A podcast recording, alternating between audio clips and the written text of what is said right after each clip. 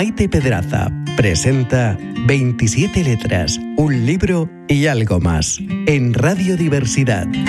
Cierro mis ojos, puedo ver. Buenos días, queridos amigos, queridos oyentes, desde eh, Radio Diversidad, 27 letras, un programa, un libro y algo más otra vez con todos ustedes. Eh, la pregunta, mm, os preguntaría después de estos cambios de tiempo y estas cosas, porque la, semana pasada hacía un calor horrible, este, hoy hace un frío, pero bueno, la vida es así y vamos a tratar de ser felices, que para eso estamos aquí. Eh, queridos amigos, como siempre, como siempre, vamos a distribuir el programa en tres eh, apartados, como si dijéramos, y nadie mejor para acompañarme eh, a lo largo de todo el programa que nuestro común, porque ya es el amigo de todos, eh, Eduardo Cordo. Buenos días y bienvenido. Bien hallados. ¿Qué tal? ¿Cómo llevas tú estos cambios de tiempo? Yo perfectamente. Prefiero el frío y prefiero la lluvia al calor este escandaloso que... Que no sabes, ¿no? No sabes qué ponerte. Te pones el abrigo, te quitas el edredón, lo quitas, lo pones... Yo siempre sé lo que ponerme. Lo que pasa es que, es que me fastidia tener que estar cambiando. Ay, qué gusto eso de saber siempre qué poner. Eso no nos ocurre a nosotras. Eh, queridos amigos, vamos a empezar con... Eh, no sé si porque estamos en este mes de febrero como dice en febrero loco, eh, el mundo a mí me está impresionando porque creo que estamos, mm, no sé, no sé, no voy a decir que el mundo se ha vuelto loco porque eso sería una metáfora que no vendría a cuento, o sí, nunca se sabe, pero es cierto que algo nos está pasando. Vamos a ver. Eh, Eduardo, nosotras eh, como mujeres, lo hemos hablado montones de veces, no, nosotras como mujeres, pero siempre con el apoyo vuestro de los hombres, de la. Estamos siempre luchando por una igualdad. Esa igualdad que nos corresponde por nacimiento. O sea, vamos a ver. Hemos, eso, a mí me reconoció mi madre, mi padre, y gracias a Dios no tengo por qué que me tenga que reconocer, eh, ni no soy hija, soy hija de, pero no porque me case, tengo que ser mujer de, etcétera. A lo que voy es somos iguales a nivel intelectual, a nivel laboral, hemos luchado por eso. Pero ¿qué está pasando cuando en esa lucha de mujeres feministas como eh, doña Emilia Pardo Bazán, Rosalía de Castro, eh, miles, Clara Campoamor, eh, ahora llegamos a un feminismo en el cual queremos ser zorras? Pues ¿Qué está pasando? ¿Qué lo dices por la canción esta que vaya a Eurovisión? Sí, es que lo digo porque yo veo poco la televisión, por eso gracias a Dios todavía funciono bien mentalmente. Entonces, eh, de pronto el otro día estaba, bueno, pasaba por eh, el salón y estaba puesta la televisión y oí que, bueno, habían ganado, que esta canción va a, va a Eurovisión y me quedé impactada, impactada cuando la puesta en escena a ver, yo no soy escenógrafo, no soy quien, y sabes que yo jamás soy muy prudente a la hora de, hacer mis, mis comentarios, pero me impactó una puesta en escena, pues eh, los bailarines con petos de cuero medio desnudos, bueno, a mí eso ya, pero bueno, eso es mi, eso es una opinión mía. Ahora, mm, que triunfe una canción que vaya a Eurovisión, el problema para mí no es la canción, el problema es qué ha pasado por qué se ha votado, cómo se ha votado o qué mm, preparación intelectual tienen personas que votan una canción donde una mujer dice, canta que quiere ser una zorra.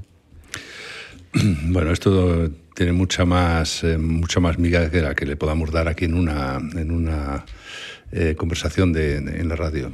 Eh, a ver, hay, hay una cuestión que, es clara y es eh, lo excluyentes que son algunas personas. Eh, no admiten que nadie esté en contra de ellos, no admiten que nadie tenga opiniones diferentes, no admiten, eh, no admiten que sea más bajo o que sea más alto o que sea más rubio o que sea más moreno. No admiten, simplemente tienen un complejo y ese complejo pues lo, lo, manifiestan siempre eh, o casi siempre de una manera grave, de una manera violenta. Eh, Eso se llama dictadura, ¿no? Sectarismo. Mm, sectarismo, de alguna manera, sí. Intolerancia. Yo tengo como todo el mundo mi forma de pensar, tengo como todo el mundo mi, forma de actuar y, soy muy respetuoso con los que tienen otras opiniones. Trato de serlo al menos. Eh, soy muy respetuoso. Vamos a ver, eh, dentro de que eh, el, arte, el arte, ya que entramos en este mundo, el arte es y debe de ser libre, que cada uno. Sí, sí, por supuesto. Ahí, ahí, estamos de acuerdo. Y luego libertad para que cada uno eh, haga, vea, sienta lo que quiera. Eh, yo voy a poner un ejemplo. Hace relativamente poco, este año pasado, fui a ver una obra de teatro clásico. A mí me gusta mucho el teatro clásico, el teatro del siglo de oro me, me encanta. ¿no? Y, y fui a ver una obra de teatro clásico. Cuando en mi sorpresa, cuando los, eh, el actor principal aparece en mitad del, del, escenario absolutamente desnudo. Ya, ya sé qué obra estás está hablando, ya lo sé, yo también la he visto. Absolutamente desnudo. Ya eso me sorprendió, dije, bueno, será un, un, flash, un impacto que quiere hacer el director para, para, bueno, pues para motivar y que la gente abra los ojos y esté más atento. No, no, no. directamente eh, el, el, el, nudismo fue, fue la, la causa fundamental de que esa obra, que es una obra, a mi modo de ver, pues muy buena, eh, no voy a decir el nombre ni el autor, porque no, se, merecen, no, se, merece ni el autor ni el nombre, se merecen esa, esa representación. Entonces, eh, que esa obra pues eh, fuese solo y exclusivamente la muestra mm, más absurda. El desnudo, así, puro y duro. yo aguanté hasta el final, respetuosamente, aguanté hasta el final de la obra.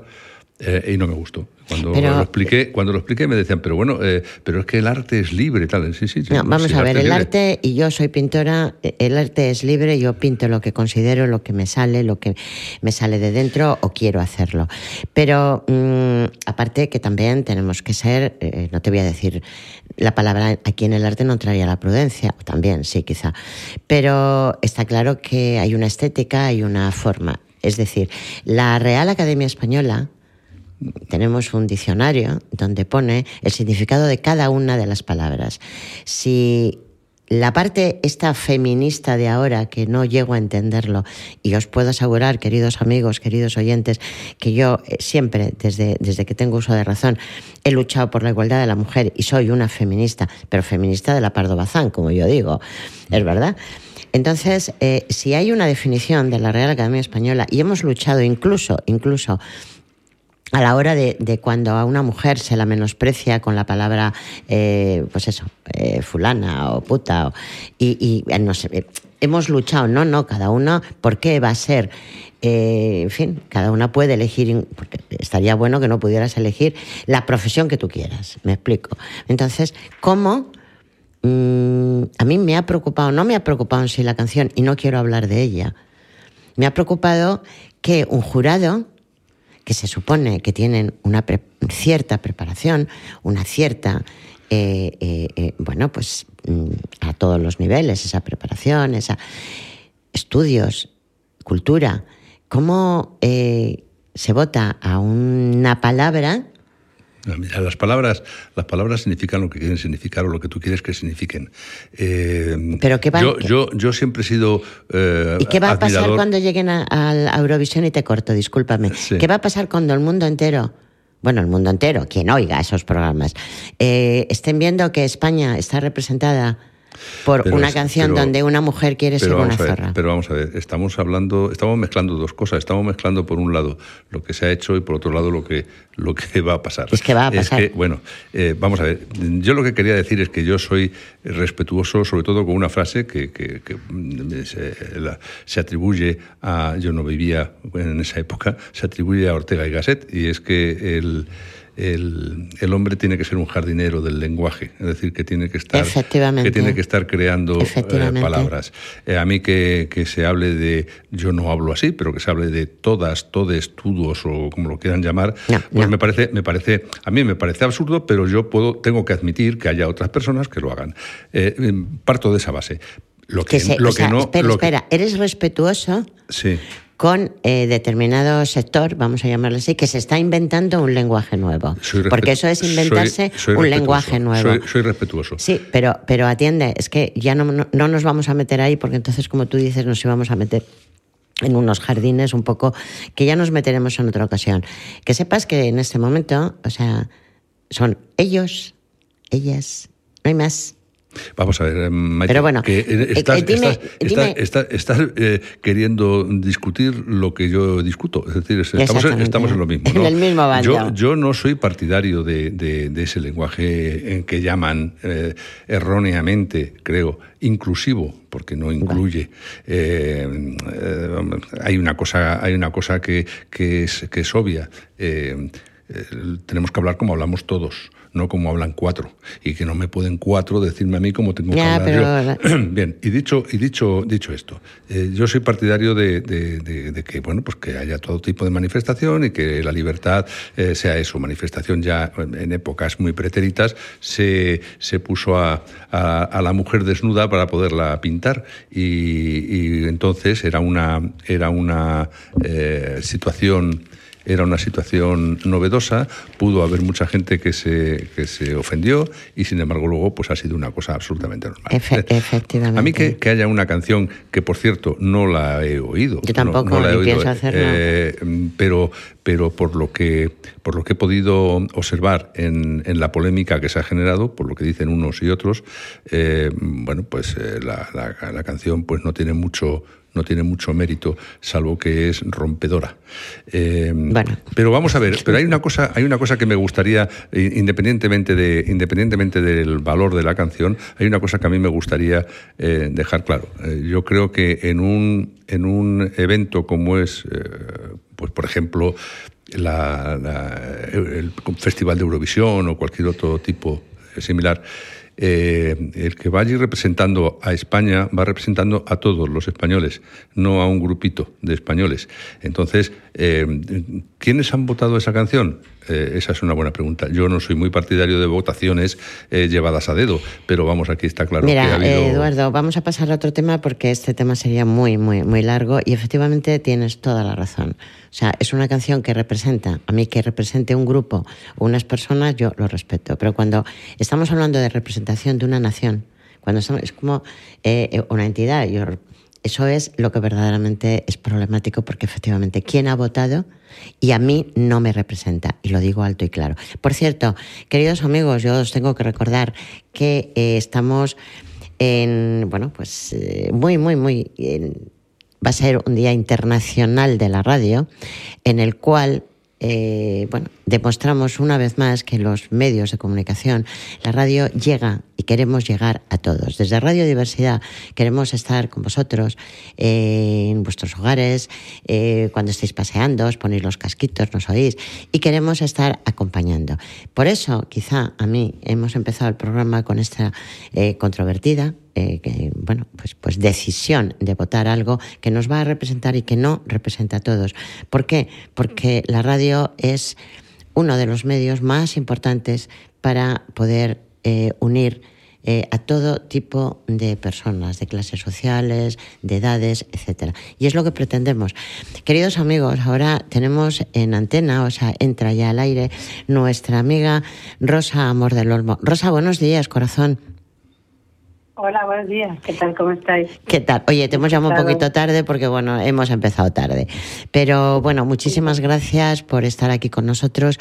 Y, eh, queridos amigos, queridos oyentes, Rosa Amor del Olmo es una mujer escritora maravillosa. Pero la formación, y ahora os vais a dar la cuenta entre unas cosas y otras que estábamos hablando, Rosa, ahora te comento. Eh, Rosa es profesora de historia, es ecóloga, es una mujer muy implicada con la cultura. De hecho, da clases en la universidad y es eh, conferenciante en muchas universidades, no solamente españolas, sino eh, a nivel prácticamente mundial. Rosa Mora, aparte de su, de su profesión, es una gran literata, es escritora y ha escrito montones, montones de libros. Eh, además de eso, desde hace ya un par de años es la directora de Isidora, es la una, un- y además es editora también. y eh, ahí tenemos una revista increíble que son los estudios galdosianos. Con lo cual, eh, Rosa es una mujer muy, muy, muy metida en literatura. De hecho, Rosa, tu libro de Benito Pérez Galdós fue uno de los más vendidos en, la, Casa del Libro, te recordarás, ¿no? Y ahora, eh, por eso quiero que nos hables un poquito de tu nuevo libro. El nuevo libro, queridos amigos, queridos oyentes, es Más allá de la traición, el legado de Judas y Pedro. Rosa ha escrito todo tipo de, novelas, también ha escrito poemarios. Pero, sin embargo, yo creo que este libro, Rosa, eh, es un libro muy controvertido. Eh, bueno, háblanos un poquito de él porque yo he tenido la suerte de leerlo y la verdad es que es interesantísimo. Te oigo un poquito regular ahora. ¿Me oyes mal ahora? Ahora, ahora, me, oyes, ahora me oyes mejor. Tú me escuchas bien, ¿no? Mm, bien. Un poco con retardo. Con retardo. Como ya. distorsionado. Ya, te decía que, eh, como, eh, que tú, que eres una escritora increíble, que has escrito poemas, has, he dicho toda tu obra. Entonces nos hemos quedado en que Mm, acabas de, publicar un libro que es Más allá de la traición, el legado de Judas y Pedro. Y yo, que lo he leído, es un libro muy diferente a lo que tú normalmente escribes y, veo que es un libro, además, he visto que, vamos, he leído que es como muy controvertido. ¿Qué, nos, qué te hace a ti escribir un libro de estas características?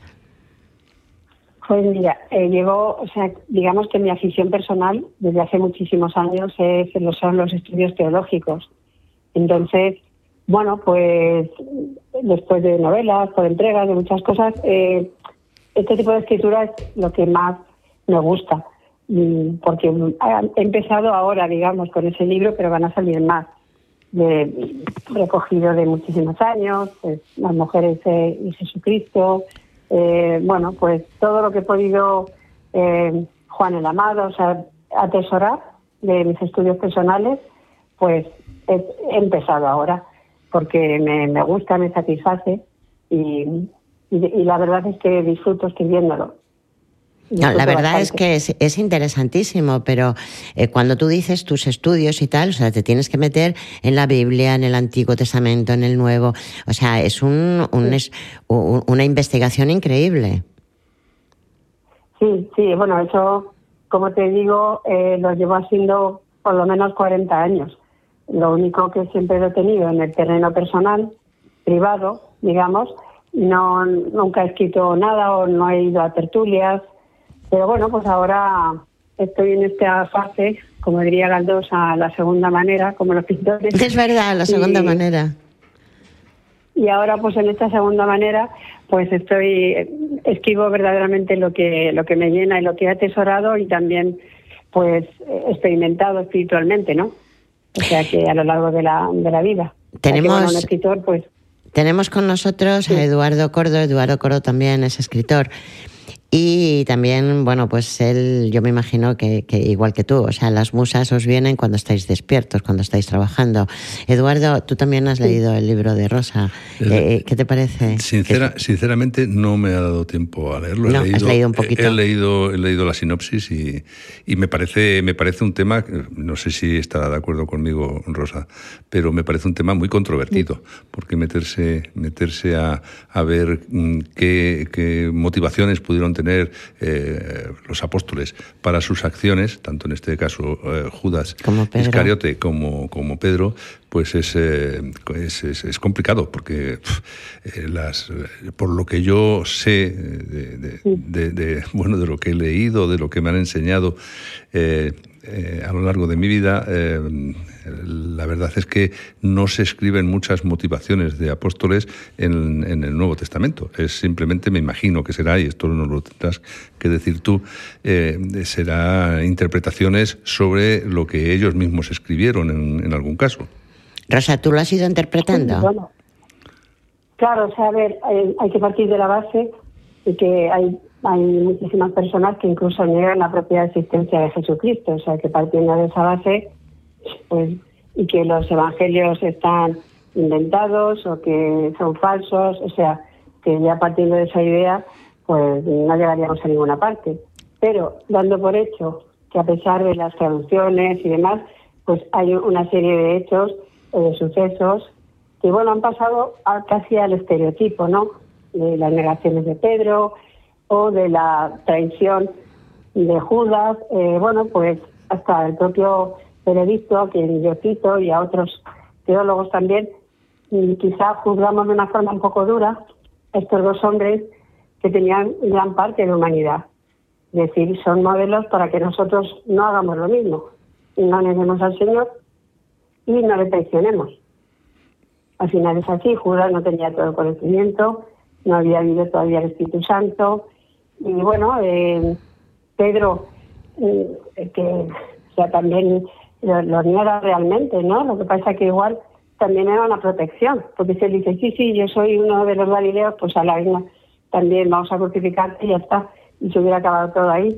O sea que hay veces que las, las decisiones o las tradiciones, entre comillas, eh, pues pueden llegar a tener un sentido, ¿no? Igual que la caída del hombre, ¿no? Con, con Adán, el hombre existe porque porque va, pues, quiso que existiera, ¿no?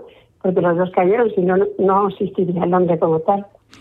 Sí. Entonces, bueno, dentro de las evidencias que hay en las escrituras, pues es una interpretación eh, siempre apoyándome en el propio texto, en griego, bueno, traducido, eh, de, lo, de, lo, que se dice y de las posibles motivaciones, pues eso, contextuales, eh, de, de, tener que llegar al Señor o cualquier otra cosa, ¿no? Pero ahí hay varias, bueno, varias lecturas que yo hago siempre desde un punto de vista positivo, sin crearnos ningún norma, solo pues si puede hacer alguien pensar o reflexionar, pues, pues ya está, el mundo está lleno de Pedros y de Judas.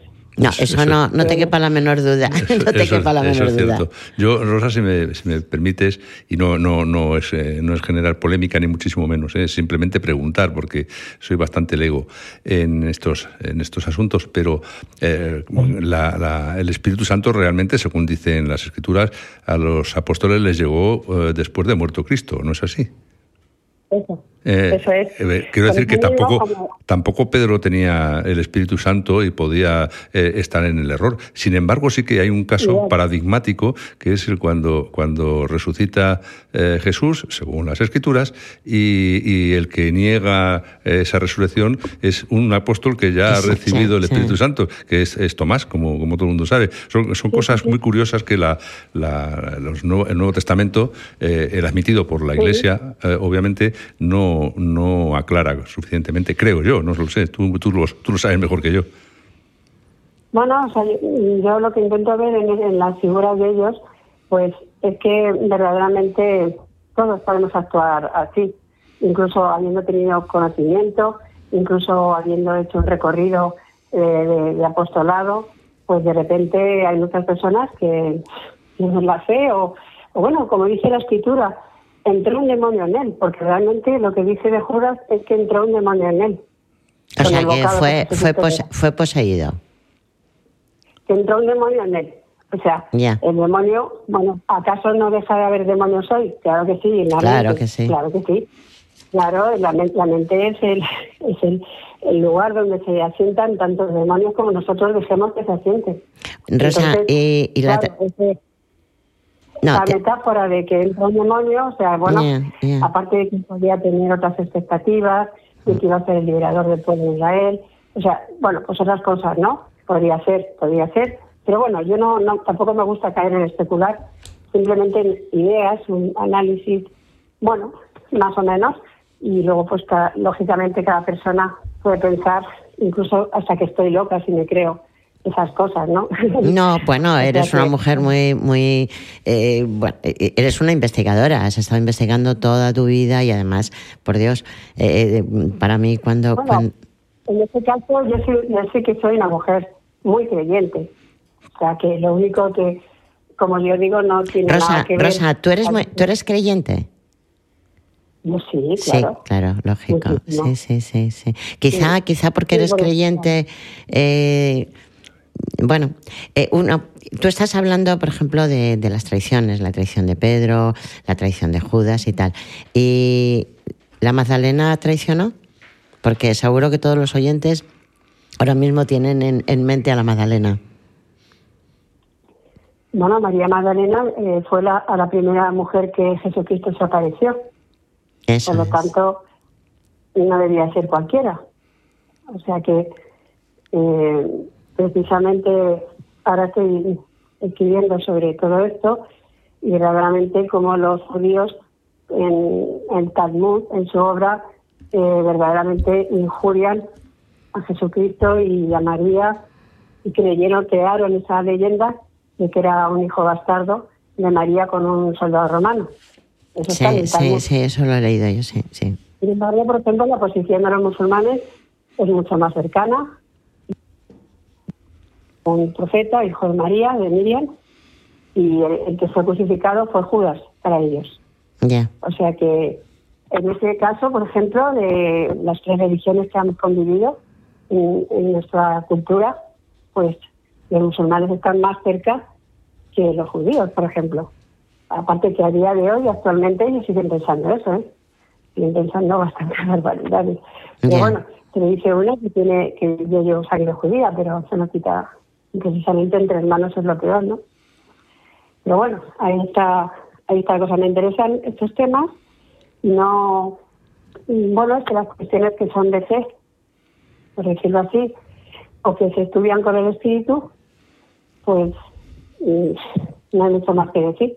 Ya. Salvo el que si no tienes fe y espíritu, pues entonces no te interesa, pues no pasa nada. A mí me parece que es un libro muy, muy interesante. Yo no me ha dado tiempo a terminar de leerlo, pero sí que he leído mm, bastante y me parece que, que siempre, como, como bien también te he dicho, Eduardo, es muy controvertido, pero es un libro muy interesante que yo desde aquí a todos los oyentes, porque... eh, la radio, como bien hemos dicho ahora que es el Día Internacional de la Radio, la radio nos une.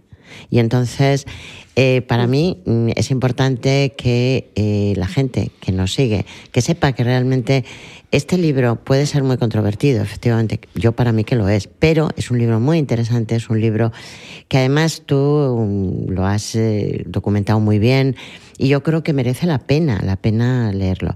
Eh, queridos amigos, queridos oyentes, Yo- más allá de yo la traición.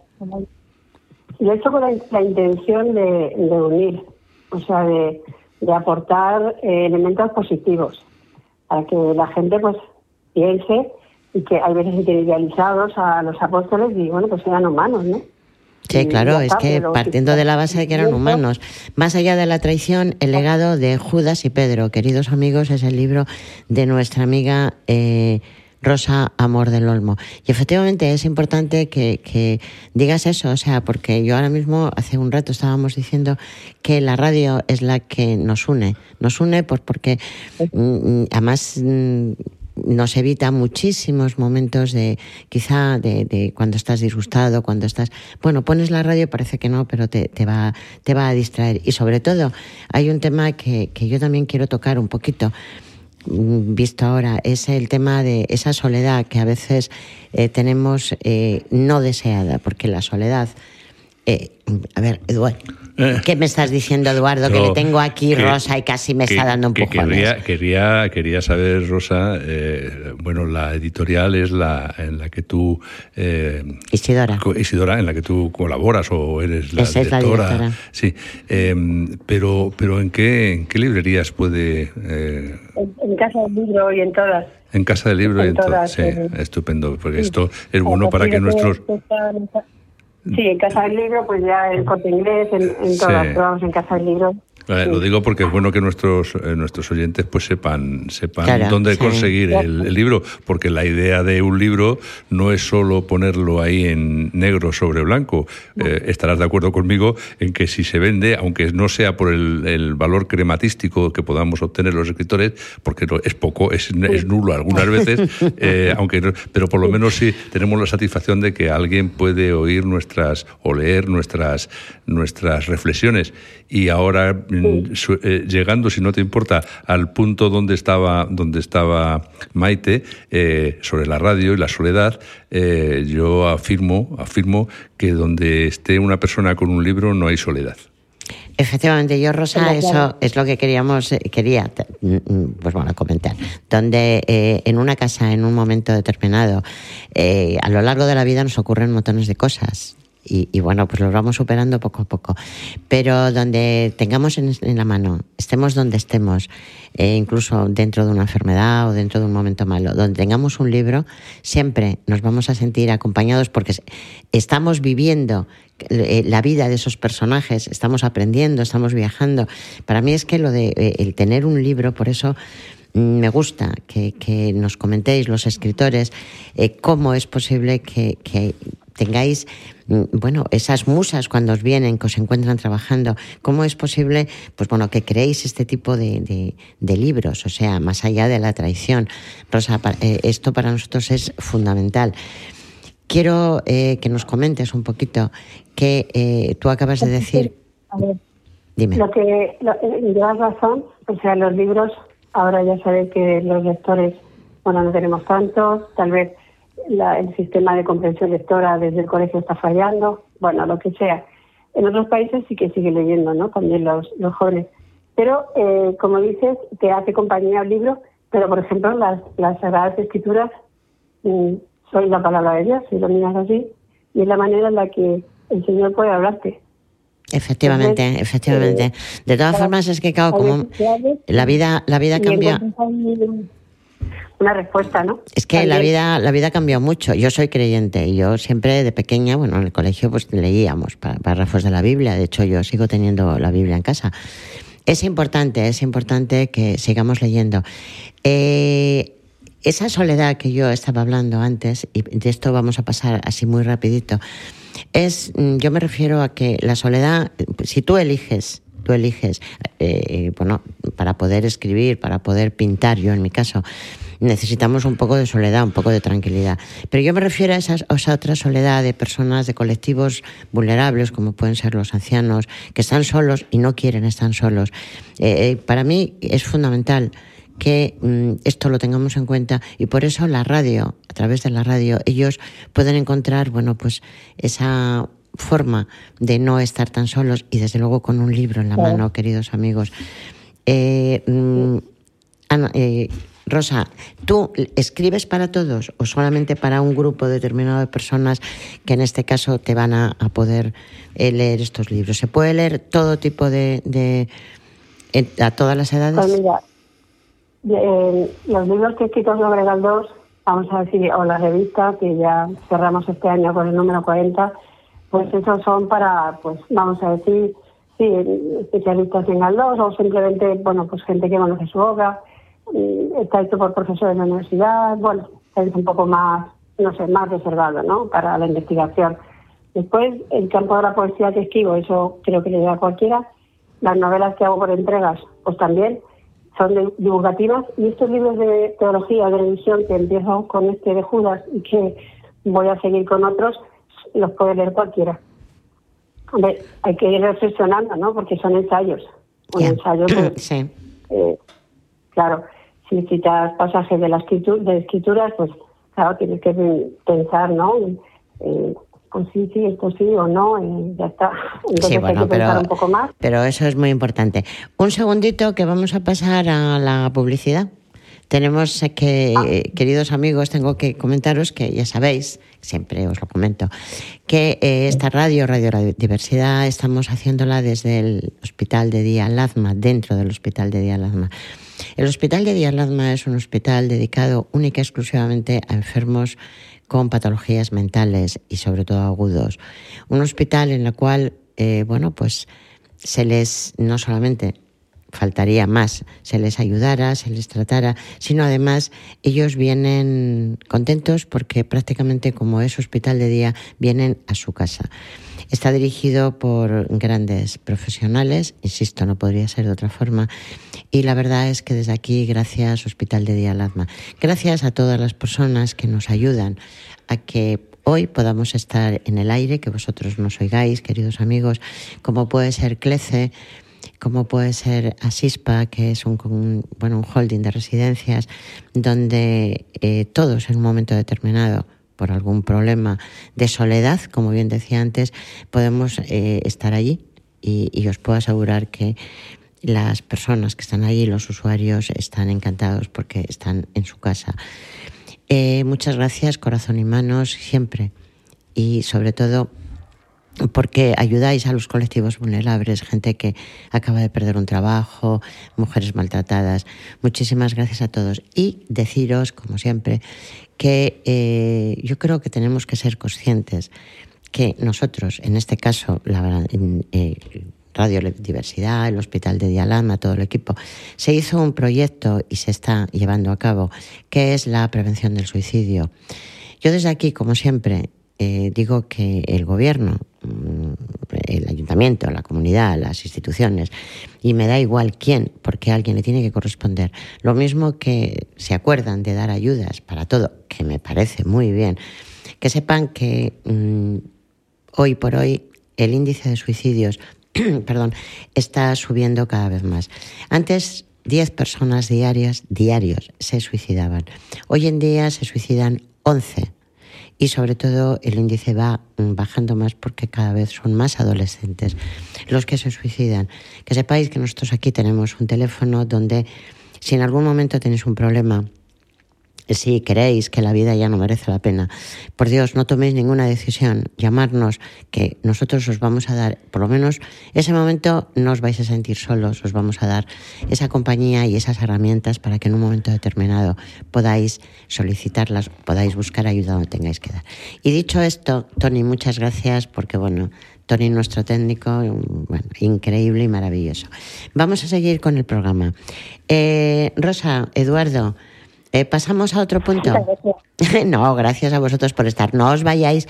Eh, Eduardo, vamos a pasar un, así muy, muy rápido, aunque tú dices que yo, em, bueno, que sepáis amigos que antes me ha dicho que yo el programa que soy muy anárquica. Pues no, soy muy organizada. Ale, ahora nos toca otro, otro punto. Mira, vamos a hablar, como mm, no puede ser de otra forma, de eh, una mujer maravillosa, encantadora, que se llama Rosalía de Castro. Yo sé que tú tienes un libro, Eduardo, donde mm, el libro se llama Miselandia. Yo tengo la suerte de tenerlo aquí en la mano y a mí me gusta porque has hecho un relato muy interesante de muchas mujeres, pero sobre todo me he parado en Rosalía de Castro porque yo he leído la vida de Rosalía de Castro, pero tú lo haces de una forma, o sea, igual que Rosa se ha metido dentro de las escrituras, tú te has debido meter hasta, hasta la cocina, como dicen, para hablar de Rosalía. ¿Nos, podéis, ¿Nos puedes hablar un poco, ya que también tenemos a Rosa, para que también Rosa pueda intervenir? y eh, Sobre todo porque eh, estamos en, el Día casi mundial del libro, de, la, de la radio. Sí, el día 13 va a ser el Día Mundial. Exactamente. el día 13. Eh, bueno, pues si quieres que hable de Rosalía, yo lo con muchísimo gusto, porque hace, efectivamente, hace unos años escribí el libro ese y en él había un, un relato breve, porque tú dices que me he metido hasta las trancas con, con, esta historia. No es verdad. Yo es que soy un admirador. No me quites la razón, porque sabes que la tengo. no, soy más mayor que tú y te puedo quitar la ah, razón. qué gusto encontrar a alguien más mayor. Rosa es más mayor que nosotros. quiero decir que, que, yo siempre he sido un admirador eh, de, de, Rosalía. Eh, tengo incluso en mi mesilla de noche tengo un pequeño libro sobre poesía de, de, poesía de Rosalía y de vez en cuando, pues no todas las noches, pero de vez en cuando le echo una ojeadita porque me, me motiva muchísimo. Y digo que, que, pues lo escribí hace ya tiempo, ¿no? porque anteriormente había encontrado un pasaje de la vida de, Rosalía contado con, el gusto de un novelista. Eh, mm, con alguien, eh, por alguien tan importante, o a mí me parece que es un escritor importante, como, como es, eh, este, ahí lo diré, ahora se me ha ido, mientras estaba eh, hablando se me ha ido el nombre. No, Santiago, Santiago Posteguillo. ah, Santiago Posteguillo. Santiago Posteguillo, que todo el mundo sabe que es un eh, escritor de, de historia, eh, escritor sobre todo historia de romanos y demás, y es un, un gran relator. pero también escribió un pequeño librito sobre vida de, de eh, autores. Y ahí, vi yo este, precisamente este, este relato. Eh, bien, el pasaje este que comentaba eh, decía más o menos, bueno, más o menos no, exactamente así, lo tengo aquí escrito para que no se me olvide.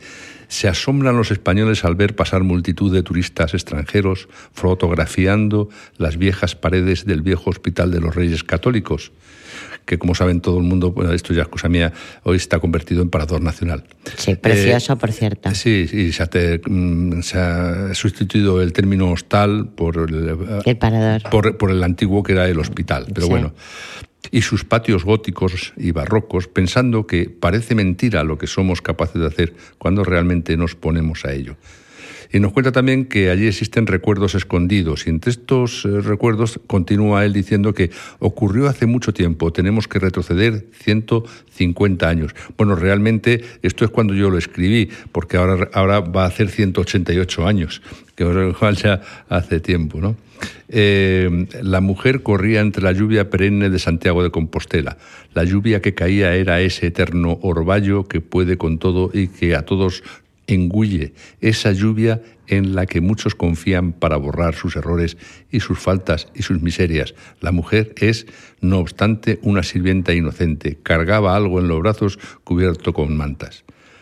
Bien, eh, va a hacer, ya digo, 188 años en, el 23 de, febrero, precisamente. Ayer, 188 años, ayer. El, 24 de febrero, para ser más exacto, que de 1836. Y bueno, esta, esta criada, eh, resumo un poco, cruza corriendo la, plaza, eh, llega al portalón de, del hospital, que entonces era el hospital. Era, el hospital. Sí, llama, llama con los nudillos y entonces, bueno, soy un crujir y demás y aparece un malhumorado monje eh, que porque sabe a lo que va el monje. ¿Me, dejas, ¿Me dejas que te, que te interrumpa y te diga una cosa? Es que me impresionó mucho. Yo creo que Rosa quizá me está viniendo a la mente porque acabamos de hablar de, de, pues eso, de la traición de Judas, de Pedro y tal. Pero fíjate lo que es la religión, yo pregunto. Cuando ya se abre ese portalón con ese crujido, el monje, que yo sepa, ni toca a esos niños porque son hijos del pecado. Efectivamente, eh, pero claro, es que la religión ha ido evolucionando, evolucionó de lo más eh, puro, según mi criterio, de lo más puro y de lo más llano, de, personas eh, pues que eran como Pedro, un pescador, o como, etcétera, etcétera, ¿no? y fueron los, los de alguna manera, los padres luego de, la religión cristiana. Y evoluciona de eso a la más dura intransigencia de la Edad Media, intransigencia tremenda, y, y luego, pues, se va manteniendo esa intransigencia, va eh, moderándose de alguna manera, pero sigue quedando en muchos monjes y en muchos, en muchos eh, presbíteros eh, pues una, una especie de de obligación de moralina hacia los demás. Ellos son los que están elegidos y tienen que y tienen que decir y juzgan, no, y, juzgan. Los demás, somos todos unos pecadores. claro, eh, Rosa, interven cuando cuando consideres, ¿eh? Porque seguro que con Eduardo eh, están encantados, está encantado. Yo, yo sí, yo por supuesto, a mí que me, que me eh, interrumpan para decir alguna cosa interesante siempre me siempre me ha gustado. Perdona la, la inmodestia. es que estos escritores como son, queridos amigos, ¿cómo son? Bueno, en definitiva, en definitiva, eh, esta, este, esta mujer pues deja allí a, la niña, ¿no? Eh, a la niña a la hija del pecado. A la hija del pecado, sí, porque era hija de una de una eh, una mujer de buena posición, una hidalga o hija de un hidalgo, eh, que había tenido una relación sentimental con un, con un sacerdote de una iglesia cercana. Eh, bueno, eh, sí, dime. No, que es, cierto que desde el cristianismo, de origen a lo que luego, pues claro, hay muchos grupos de cristianos, ¿no? El otro día me comentaban que, por ejemplo, los evangelistas han subido muchísimo en España eh, bueno, que hay veces que parece que el único cristianismo es el católico. Y bueno, pues no siempre es así. Por eso, pero claro, es el que hemos tenido en nuestro país. Digamos que, bueno, entonces hay veces pues, pues también han cometido algunos errores, claro. Claro, muchas veces es que... Pero no es raro también, el hijo bastardo, es una tradición judío-cristiana. O sea, eso no solo es de, una, una especie de asfixia católica, es de de más, de más tradición cultural. Ninguna religión admite un hijo bastardo ni nada. Claro, es que es un, es un, una prohibición, una prohibición que viene de, antiguo, viene de la, del, antiguo, del Antiguo Testamento y, por algún mandato eh, extraño de, de Yahvé cosa que, es, curiosa. ¿no? bueno, en definitiva, no quiero entrar en teología porque esto es otro. Sigue, sigue con esto que, sabes que la radio se nos va el tiempo como, como la arena en, entre las manos. Bueno, eh, realmente hablaban de que era hija del pecado, según pensaba aquel, aquel viejo eh, monje de nariz gorda y fea, o según dice, según dice el propio Posteguillo, evidentemente es una, es una cuestión novelística, porque él no sabe esas cosas, como no sabemos nadie, ¿no? y era hijo de María Teresa de la Cruz Castro y Abadía, eh, como decía yo antes, una hidalga soltera, de escasos recursos económicos, y que fue bautizada a las pocas horas de su nacimiento en la propia capilla del Hospital Real por el presbítero José Vicente Varela y Montero, con los nombres de María Rosalía Rita, y figurando como hija de padres desconocidos. Eh, habitualmente los biógrafos de, Rosalía han ocultado la condición de, su padre, su padre real, ¿no? de, quien la engendró. Así como también han tratado de obviar el hecho de que fue registrada como hija de padres desconocidos y que se libró de entrar en la inclusa porque se hizo cargo de ella su madrina, María Francisca Martínez, que era la sirviente de la, la madre de la recién nacida. Bien, en el acta del bautismo, firmada por el presbítero este que comentaba, dice que, eh, que bueno, pues que el 24 de febrero de 1836, etcétera, etcétera, eh, que había llevado una niña y que la habían, nombrado, eh, la habían llamado de la manera que yo decía, María Rosalía Rita. Decía que era hija de padres incógnitos.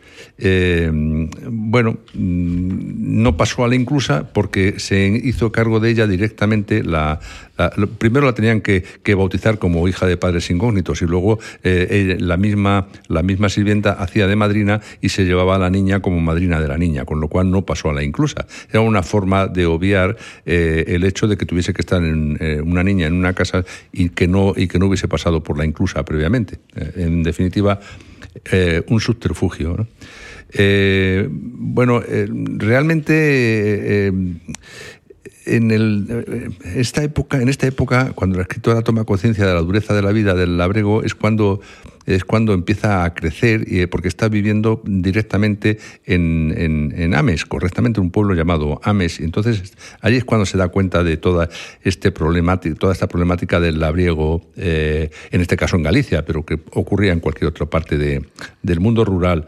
Eh, se da cuenta de la, lengua o es capaz de aprender la lengua gallega, eh, las, las, costumbres y creencias. Eh, eh, todo esto influye muchísimo en su obra fundamental llamada Cantares Gallegos. Si bien bueno, pues no se conoce con exactitud la fecha en que la madre de Rosalía decide hacerse cargo de ella, lo cierto es que se hace cargo de ella y eso es en torno al año 1850. Y eh, la joven Rosalía se traslada a la ciudad de Santiago de Compostela para vivir con su madre aunque ya había convertido o convivido con anterioridad con ella en padrón. Había convivido, pues, por, pero, pero porque siempre andaba por medio la criada, que era su madrina y era la que eh, figuraba como responsable de ella. No obstante, la propia madre de Rosalía luego termina reconociéndola como hija, etcétera, etcétera. Eh, ¿Estudió Rosalía? Pues sí, nociones básicas de dibujo y música. Asistió de forma habitual a las actividades culturales promovidas por el Liceo de la Juventud junto con personalidades destacadas de aquella mocedad intelectual compostelana que existía en aquella época. Estamos hablando de los 1800 eh, y medio, y medio, o sea, 1850, 1860, etcétera, como por ejemplo Manuel Burguía, Eduardo Estudió, estudió porque venía de una familia buena. Bueno, estudió lo que, lo que yo comentaba, eh, nociones básicas de, dibujo, y música. Es decir, es que entonces tampoco se daba una educación tan... Ya, pero bueno, la música siempre era... Sí, pero que no se daba una, una educación más, eh, más superior a, a, las niñas. Mm. Tenían que ser luego ellas las que, las que mm, por su... Eh, de motu, motu propio, pues hiciesen su, su preparación. Bueno, eh, en, en, el en el 56, en el 1856, Rosalía se traslada a Madrid con unos familiares de la madre y habitó en la planta baja de la casa número 13 de la calle de la Ballesta.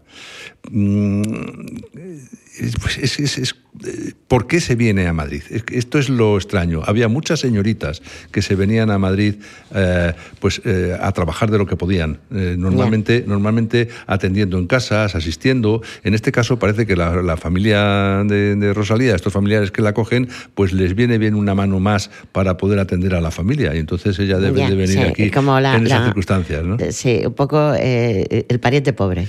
Sí, de alguna manera sí.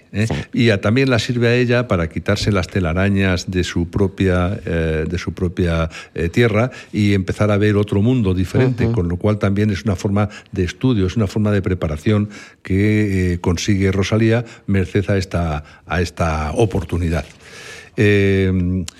porque hay quien afirma que fue en Madrid y no en el liceo donde Rosalía conoció a Murguía, a quien comentaba antes que era de los eh, persona importante en Compostela, en Santiago de Compostela, ¿no? Eh, y, fue precisamente con este con quien contrajo matrimonio el 10 de octubre eh, de 1858 en, en, la iglesia parroquial de San Ildefonso. Bueno, hay, hay muchos estudiosos que sostienen la hipótesis que, tanto el, eh, bueno, este matrimonio tenían momentos eh, idílicos de amor y, momentos en los que estaban bastante distanciados.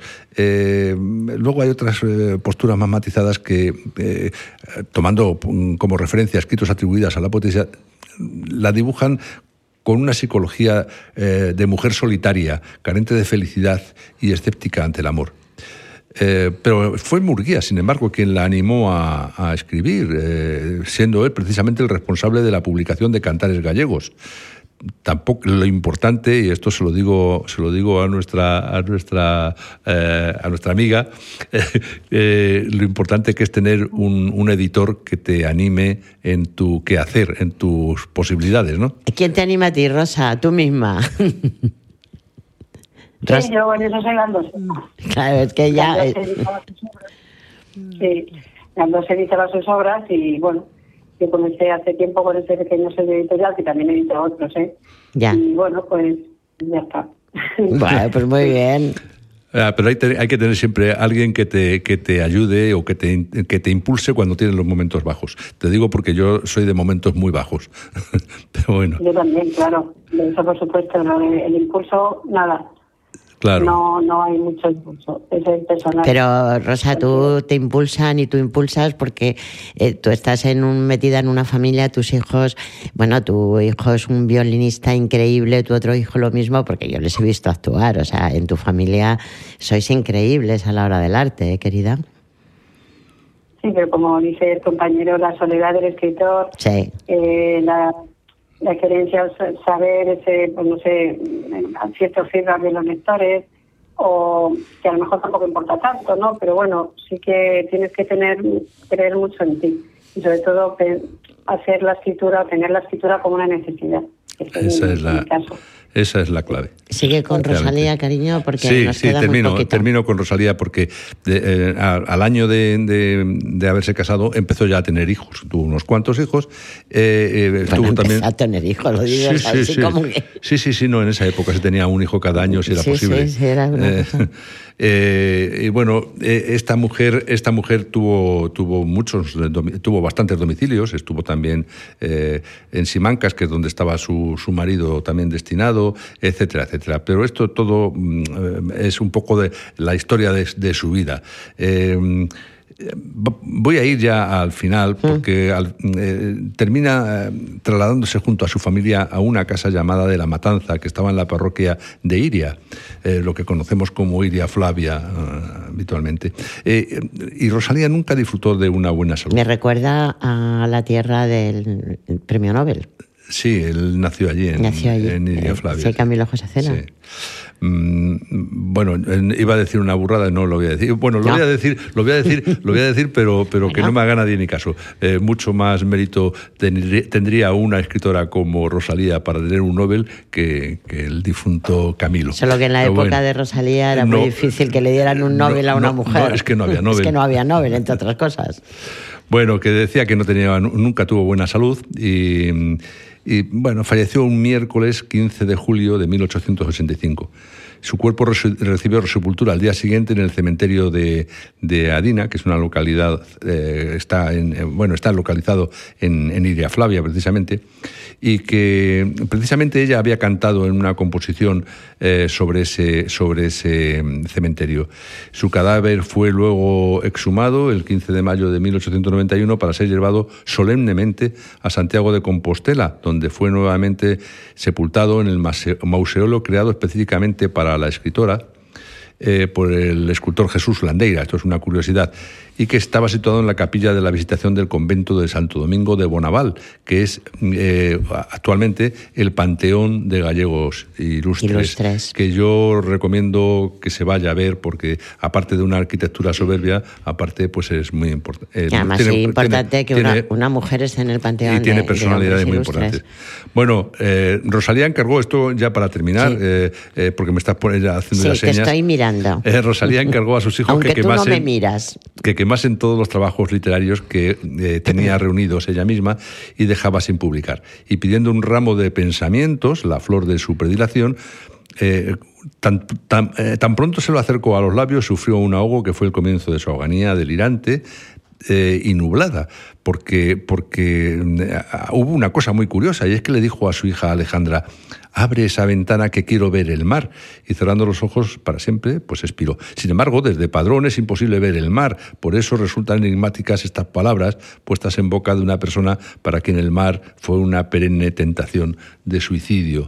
es que ella tuvo intentos de suicidio. Sí, entonces, bueno, pues... o, eh, ideas suicidas. Me alegro haber contado esta pequeña eh, historia de Rosalía porque, porque yo creo que eh, las mujeres hay que revivirlas y sobre todo en sus las que culturalmente lo, merecen. Te agradezco muchísimo, Eduardo, que nos hayas traído a la palestra a Rosalía de Castro y más en un momento, bueno, primero por, por, por eh, toda la trascendencia que tiene el Día Internacional de la Radio, porque tenemos a Rosa Amor del Olmo, que es una escritora increíble y maravillosa, y para mí sí que es importante y, voy a... Voy a terminar en, en dos segundos. Y es, eh, aparte de daros las gracias, eh, queridos amigos, queridos oyentes, eh, la reflexión. Rosa, muchísimas, muchísimas gracias por haber estado aquí. Espero y deseo que tu libro, Más allá de la traición, el legado de Judas y de Pedro, sea un auténtico éxito, que yo estoy convencida que lo, va a ser. Muchas gracias. Ojalá sea así, lo menos que sirva. No te, no, te quepa la, eh, no te quepa la menor duda. Eduardo, muchas gracias por habernos traído a Rosalía de Castro. Muy bien, tú has traído a Rosa y yo he traído a Rosalía. Habéis visto, queridos amigos. Y sobre todo, queridos amigos, no olvidéis. Y termino ya diciendo que recordar que el himno a la libertad puede ser cualquier cosa menos una canción denigrante. Eh, tenéis que diferenciar mucho, insisto, de lo que es el himno a la libertad a canciones totalmente denigrantes, en este caso para las mujeres.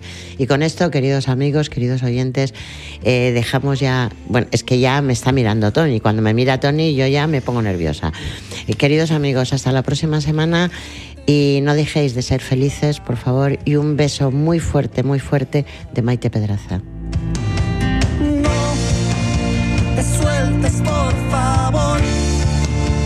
Escuches esa voz, nunca te rindas. Sé que es fuerte tu dolor, que no ves más allá, que es duro.